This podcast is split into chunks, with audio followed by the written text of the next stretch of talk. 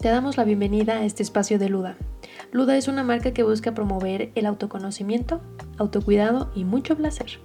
Por eso hemos decidido crear esta nueva sección en donde vas a poder encontrar historias basadas en experiencias o fantasías para que así dejes volar tu imaginación, ya sea sola o acompañada, no importa. Recuerda seguirnos en nuestras redes sociales, estamos como arroba luda con a, mx. Y si tú tienes un relato o alguna historia que te gustaría compartir, no dudes en enviarla, ya sea por Instagram, Facebook o a nuestro correo. Hoy presentamos nuestro tercer relato, titulado La magia de lo efímero. Disfrútalo.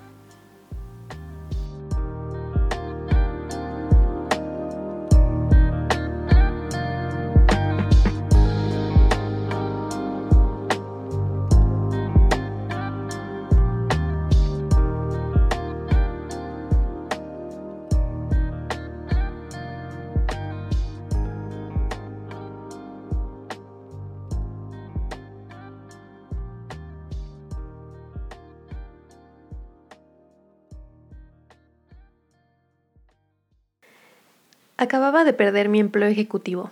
La empresa se había declarado en bancarrota. Fue por eso que aquel verano lo terminé pasando en el rancho de mi familia. Serían tres meses de hacer trabajo contable en lo que esperaba que me dieran trabajo en otra empresa.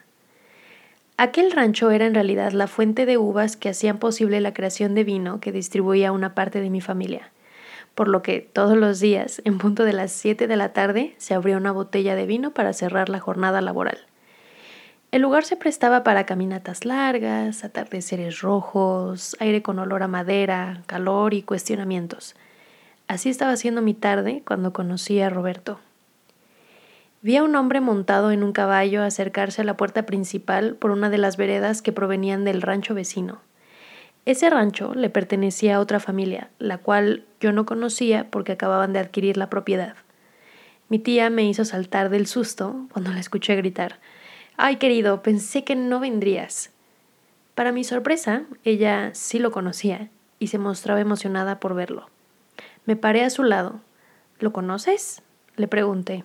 Ella solo sonrió y asintió para después bajar los escalones de la escalera y recibirlo. Mi tía nos presentó rápidamente. Su sonrisa me cautivó. No sé qué tienen los hoyuelos en las mejillas que hacen que una sonrisa sea mil veces más atractiva. Cenamos mi tía, Roberto, Joel, el encargado de seguridad, y yo. Reímos bastante. Ese día el vino hizo que mi cuerpo se relajara más de lo común. Roberto, por su parte, me sonreía del otro lado de la mesa. ¿Qué estaba pasando? me pregunté. Cuando llegó el momento de despedirme y olí su cuello, pude sentir cómo las ganas de besarlo estremecieron mi cuerpo. Solo me quedó imaginarlo. Él era hijo de los vecinos, había conocido a mi tía porque en Semana Santa él y su familia habían creado un lazo estrecho gracias al vino. Durante un mes fue a cenar de tres a cuatro días, en los que nos quedamos hasta altas horas de la noche conversando. Un día llegó y lo sentía diferente. La atracción era innegable. La tensión podía encender las velas del jardín y hubieran opacado el sol. ¿Me das un tour por la cava especial? preguntó de pronto. Yo accedí. Le expliqué todo sobre finanzas y barriles. Conversamos sobre nuestros sueños. Resultó ser que él se graduaba en diciembre como veterinario, que era un año mayor que yo, que amaba los caballos y que no tenía novia ni nada por el estilo. ¿Y tú qué planeas hacer con tu vida después del verano? me preguntó de pronto. Espero tener empleo, respondí. ¿No te quedarías aquí un poco más? Su pregunta se me hizo un poco extraña. No creo. Amo a mi tía, el trabajo es bueno, pero quisiera poder ponerme a prueba. Mi respuesta le generó conflicto. ¿No es suficiente haberte salido de la ciudad, dejar tus amistades tomando martinis secos y la comodidad de tu casa para estar aquí? Me lanzó una mirada directa, como diciendo, mírame, aquí estoy. Mejor di que quieres que me quede, le dije. Roberto rió y caminó despacio hacia mí. Cuando lo tenía enfrente, se acercó. Nuestras narices rozaron, su aliento se encontró con el mío, creando una corriente que nos arrastró el uno al otro. Nos besamos sin temor, ni pudor, como se debería besar siempre, con la pasión en las manos, la adrenalina en el corazón, sin pensamientos que estorben. Sus manos comenzaron a recorrer mi cintura y luego levantaron mi vestido. Me senté sobre una de las mesas, lo abracé con las piernas. Escucharlo respirar en mi cuello ha sido, sin duda, una de las cosas que más me han mojado. Te deseo, susurró. Quiero hacerte mía. Hazlo. Una vez que dije esa palabra no dudó en bajar despacio, sus manos escabulléndose por debajo de mi vestido, deslizando su lengua por mis pechos, mi abdomen, hasta encontrarse con mi vulva. Su lengua varió de presión, se paseó por mis labios. Yo no lo podía creer. Nunca nadie había hecho algo similar. Lo hacía con suavidad, delicadeza, sin olvidarse de su lado sucio, salvaje. Cuando se detuvo, colocó sus dedos en mi clítoris. Comenzó a frotarlo, variando de movimientos, intensidad, rapidez. No sabía que los dedos de alguien pudieran ofrecer tanto placer, pero lo estaba sintiendo. De pronto, cuando menos lo esperaba, estaba dentro de mí, y sus dedos no dejaban de frotarme. Estábamos en sintonía. De pronto sentí mis piernas temblar y mi clítoris regalarme una sensación que me adormeció hasta la cabeza.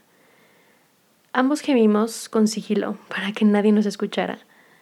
Cuando el silencio volvió a adueñarse del lugar, reímos. Me encantas desde que te vi, confesó. Yo me paralicé. Mm, no compliquemos las cosas, ¿sí? No estoy diciendo que me quiera casar contigo, estoy diciendo que cogería contigo otra vez. Nos miramos, nos besamos, volviendo a querer deshacernos de todo lo que nos sobraba, las expectativas, la vida, la ropa. Pero una llamada de mi tía interrumpió. Tuvimos que vestirnos, era la hora de la cena. Aquella noche no podíamos dejar de vernos. Yo sentía los latidos de mi corazón en la garganta. Nos acariciamos con las piernas por debajo de la mesa. Nos dijimos cosas con los ojos. Y eventualmente esa misma noche se escabulló entre los jardines para poder hacerme todo escondidas, en mi habitación. En cuatro, yo encima de él, él encima de mí, en el sillón, parados, en el vestidor. Tengo la imagen nítida de su lengua paseando por mi abdomen, su olor impregnado en mi piel, sus dedos mojados por mi vulva. Despertamos con una llamada de mi futuro trabajo. Mi vacante estaba lista antes de tiempo. Querían que comenzara en dos días. Roberto alcanzó a escuchar un poco, por lo que cuando colgué me jaló hacia la cama, se puso encima de mí, me besó y... Cuando te aburres de los hombres ejecutivos, sabes a dónde venir. Ya viste que los caballos no son lo único que sé montar. me sonrojé y lo besé. Y tú ya viste que lo más rico que puedes tomar no es una copa de vino. Nos despedimos. Volví a la ciudad y entré a trabajar. Después de un año empecé una relación y, aunque soy feliz, de pronto no puedo evitar tocarme recordando el placer que sentí aquella vez. En la vida real existe una regla. Hay personas que no necesitan quedarse en nuestra vida para saber que recordaremos aquellos encuentros apasionados para siempre. Tal vez esa sea la magia de lo casual. No hay forma de cambiar lo efímero.